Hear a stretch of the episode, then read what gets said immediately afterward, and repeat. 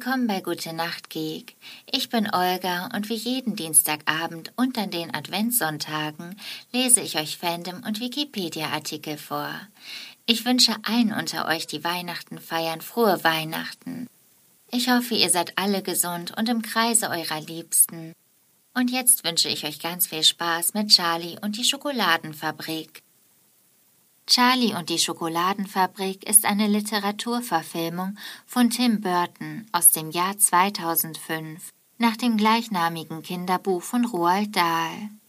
Der Film startete am 11. August 2005 in den österreichischen und deutschen Kinos.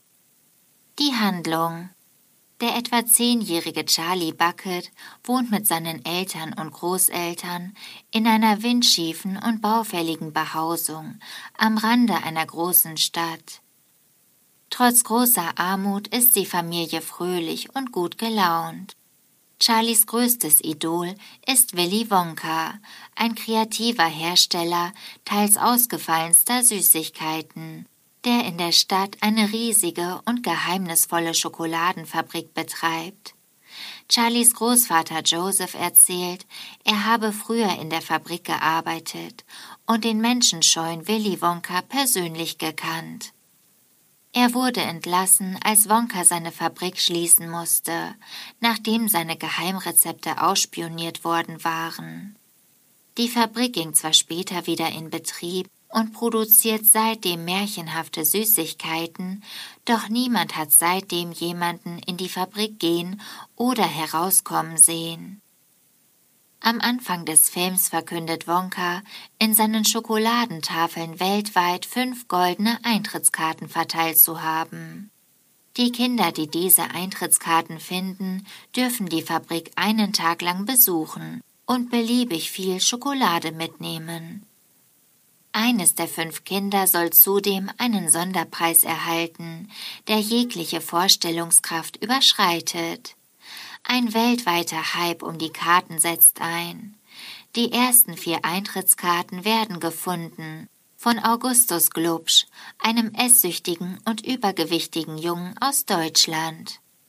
Der vollkommen verwöhnten Veruca Salt aus England, die mit Wutanfällen ihre reichen Eltern terrorisiert, Ihr Vater, ebenfalls Fabrikbesitzer, hatte Wonka Schokolade in riesigen Mengen gekauft und von seinen Arbeiterinnen auspacken lassen, bis eine goldene Eintrittskarte gefunden war.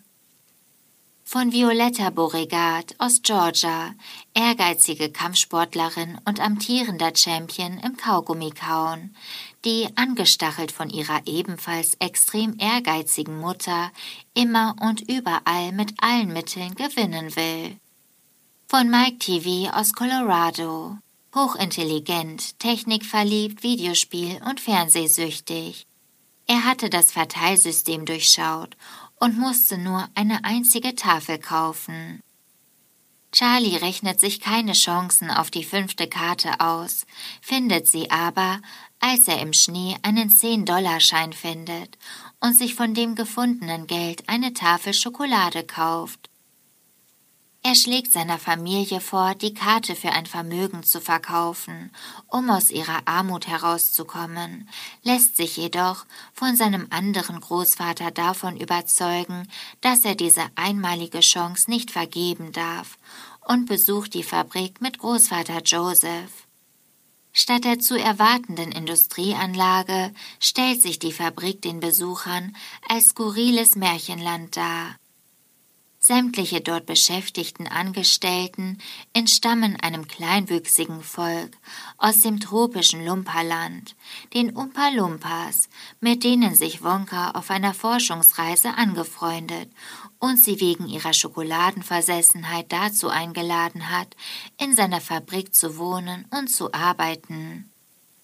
Die Umpa-Lumpas sind dort in allen Funktionen tätig, vom einfachen Arbeiter bis zum persönlichen Psychiater Wonkas und sehen ununterscheidbar gleich aus. Während der Führung werden die ersten vier Kinder nacheinander mit ihren Schwächen konfrontiert und erliegen der Versuchung. Augustus Glubsch fällt in einer ganz aus Süßigkeiten bestehenden Landschaft in einen Fluss aus Schokoladenmasse und gerät über ein Transportsystem in die Schokoladenweiterverarbeitung. Violetta Beauregard probiert in einem Versuchsraum gegen Wonkas Warnung entschlossen einen frisch hergestellten Dreigänge-Menü-Kaugummi, dessen dritter Gang, Blaubeertorte mit Eis, sie zu einer riesigen Blaubeere anschwellen lässt. Veruca Salt versucht, eines der Eichhörnchen mitzunehmen, die bei Wonka Walnüsse knacken.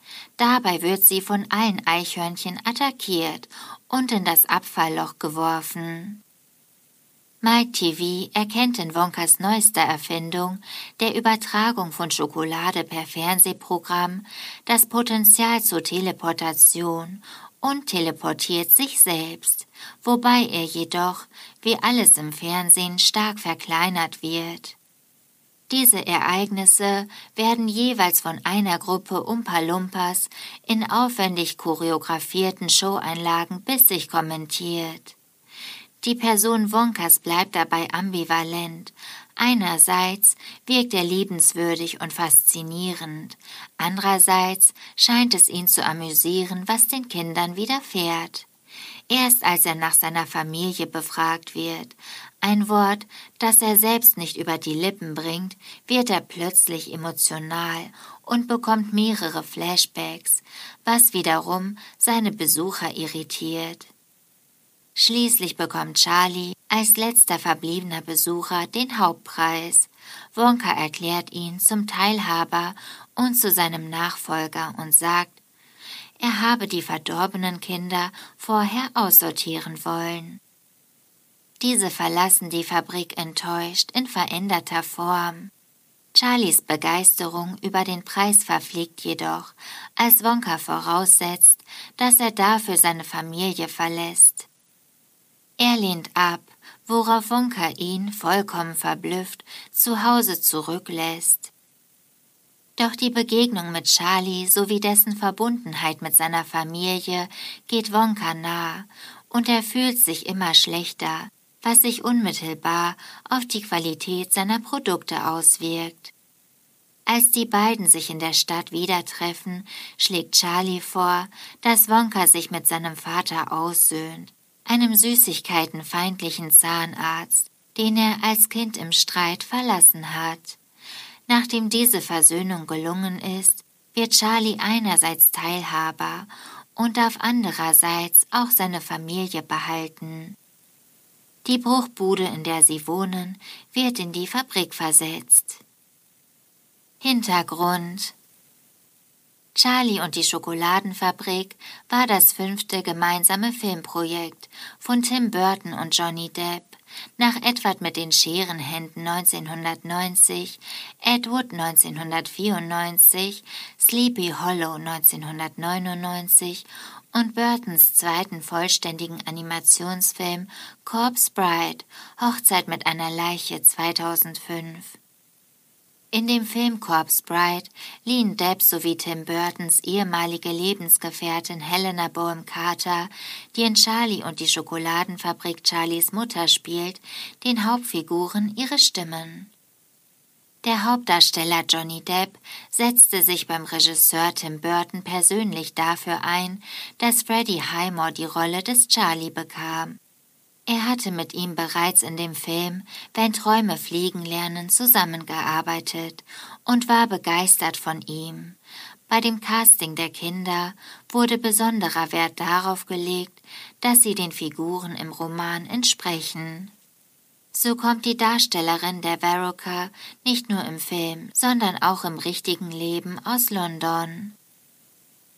Mit Philipp Wiegratz wurde für die Rolle des deutschen Kindes Augustus tatsächlich ein Deutscher verpflichtet. Seine Mutter wird von der ebenfalls deutschen Schauspielerin Franziska Trögner gespielt. Tim Burton hat mit Charlie und die Schokoladenfabrik bereits zum zweiten Mal ein Buch von Roald Dahl verfilmt. Jahr 1996 hatte er das Buch James und der Riesenpfirsich als Animationsfilm verwirklicht. Sowohl 1996 als auch bei diesem Film arbeitete er eng mit Dahls Witwe Felicity Dahl zusammen. da ohne ihre Zustimmung niemand Bücher von Roald Dahl verfilmen darf. Burtons Version ist die zweite Verfilmung der Geschichte. Dahls Vorlage wurde für die erste Verfilmung Charlie und die Schokoladenfabrik, deutscher DVD-Titel Willy Wonka und die Schokoladenfabrik von 1971 mit Gene Wilder als Willy Wonka so sehr umgeschrieben, dass er eine mögliche Verfilmung der Fortsetzung Charlie und der große gläserne Fahrstuhl verhinderte. Daher war es für alle an der Neuverfilmung Beteiligten wichtig zu betonen, dass es sich nicht um eine Neuverfilmung des Films mit Gene Wilder, sondern um eine gering modernisierte Adaption des originalen Kinderbuchs von Roald Dahl handelt. Christopher Lee, der bereits 1999 mit Tim Burton und Johnny Depp bei Sleepy Hollow zusammengearbeitet hatte, gefiel das Klima am Set so gut, dass er noch im selben Jahr beim nächsten Burton-Film Corpse Bride dabei war. Charlie und die Schokoladenfabrik wurde in der Kategorie Kostüme für den Oscar nominiert. Für die Szenen mit den Eichhörnchen wurden sowohl CGI und Animatronic-Eichhörnchen verwendet, als auch mehrere dressierte Tiere, welche die Nüsse sortierten. Die Reportageszene aus der Heimat des deutschen Gewinnerkindes wurde in der historischen Altstadt von Gengenbach im Schwarzwald gedreht, ist im Film jedoch mit Düsseldorf Germany untertitelt. In der deutschen Synchronfassung ist dazu auch noch bayerischer Dialekt zu hören. Das Budget für diesen Film betrug 150 Millionen US-Dollar. Das Einspielergebnis betrug rund 475 Millionen US-Dollar. Synchronisation Die deutsche Synchronbearbeitung entstand ebenfalls im Jahr 2005. Das Dialogbuch schrieb Klaus Beckert, der dafür mit dem Deutschen Preis für Synchron ausgezeichnet wurde. Die Synchronregie führte Oliver Rohrbeck, der selbst auch die kleine Rolle eines Spaziergängers mit Hund übernahm. Kritiken die Filmbewertungsstelle Wiesbaden lobt den Film als ein wunderschönes und zuckersüßes Märchenabenteuer, das die ganze Familie verzaubern kann und verlieh ihm das Prädikat besonders wertvoll. Wolfgang M. Schmidt kritisierte die Verherrlichung von Kolonialismus bzw. Sklaverei und attestierte dem Film neoliberale Ideologie zuckersüßes Filmmärchen nach einer Vorlage von Roald Dahl, dank der selbstparodistische Züge tragenden, von überbordender Fantasie und einem charismatischen Hauptdarsteller beseelten Adaption gelingt eine emotionale, aber auch intellektuelle Achterbahnfahrt, die für Kinder und Erwachsene gleich faszinierend ist. Lexikon des internationalen Films die vierte gemeinsame Arbeit von Tim Burton und Johnny Depp erweist sich erneut als bildgewaltiges, detailfreudiges und überaus verspieltes Fantasy-Werk. Die Vorlage basiert auf dem gleichnamigen Kinderbuchklassiker von Roald Dahl, dessen bizarre Welten von Burton adäquat visualisiert werden. Bunt, schräg und witzig. Ein origineller Streifen, den man auch mehrmals anschauen kann, da man immer wieder Neues entdecken wird. Die Geschichte wurde bereits 1971 mit Gene Wilder verfilmt, doch was Burton daraus macht, ist einfach stark. Geglückte Variante mit dem überragenden Johnny Depp. Prisma.de Ausgerechnet dieser Film über nährwertarmen Süßkram ist kein schlichtes Popcorn-Kino geworden. Charlie und die Schokoladenfabrik ist bei allem Witz und Wahnsinn letztendlich ein erstaunlich radikales Plädoyer, den Kindern das Recht zu geben, in Würde kindisch zu sein. Der Spiegel. Mit Charlie und die Schokoladenfabrik gelingt Tim Burton einmal mehr ein märchenhaftes Gleichnis über die Kraft der Liebe, sei es die zwischen Mann und Frau wie in Big Fish oder wie im Falle Charlies die der Familie. Ganz nebenbei inszenierte er dabei großartige visuelle Szenen, wie das Umpa-Lumpa Wasserballett im Schokoladenfluss und findet eine ganz ungewöhnliche Verwendung für Richard Strauss, also sprach Zarathustra. Kritik.de Das war's mit Charlie und die Schokoladenfabrik für heute. Und eigentlich gab es so viele Sachen, über die ich Folgen machen wollte. Leider hat es nicht geklappt, eine Folge über den Weihnachtsmann zu machen, aber das werde ich dann nächstes Jahr machen. Da haben wir ja auch noch ganz viel Zeit. Und ich finde auch das letzte Einhorn ist auch total der weihnachtliche Film, also nicht inhaltlich, aber früher, ich weiß nicht wie es heute ist, da lief das letzte Einhorn immer an Heiligabend im Fernsehen. Nun ja, aber all die Themen sind dann hoffentlich nächstes Jahr in der Adventszeit dran. Und ich war im Kino bei Willy Wonka. Deswegen wollte ich auch diese Folge machen. Und ich muss sagen, ich fand den Film richtig, richtig gut. Der Film ist auf jeden Fall sehenswert. Ich finde sogar, der Film ist fast noch schöner als Charlie und die Schokoladenfabrik. Damit wünsche ich euch frohe Weihnachten, eine gute Nacht und süße Träume.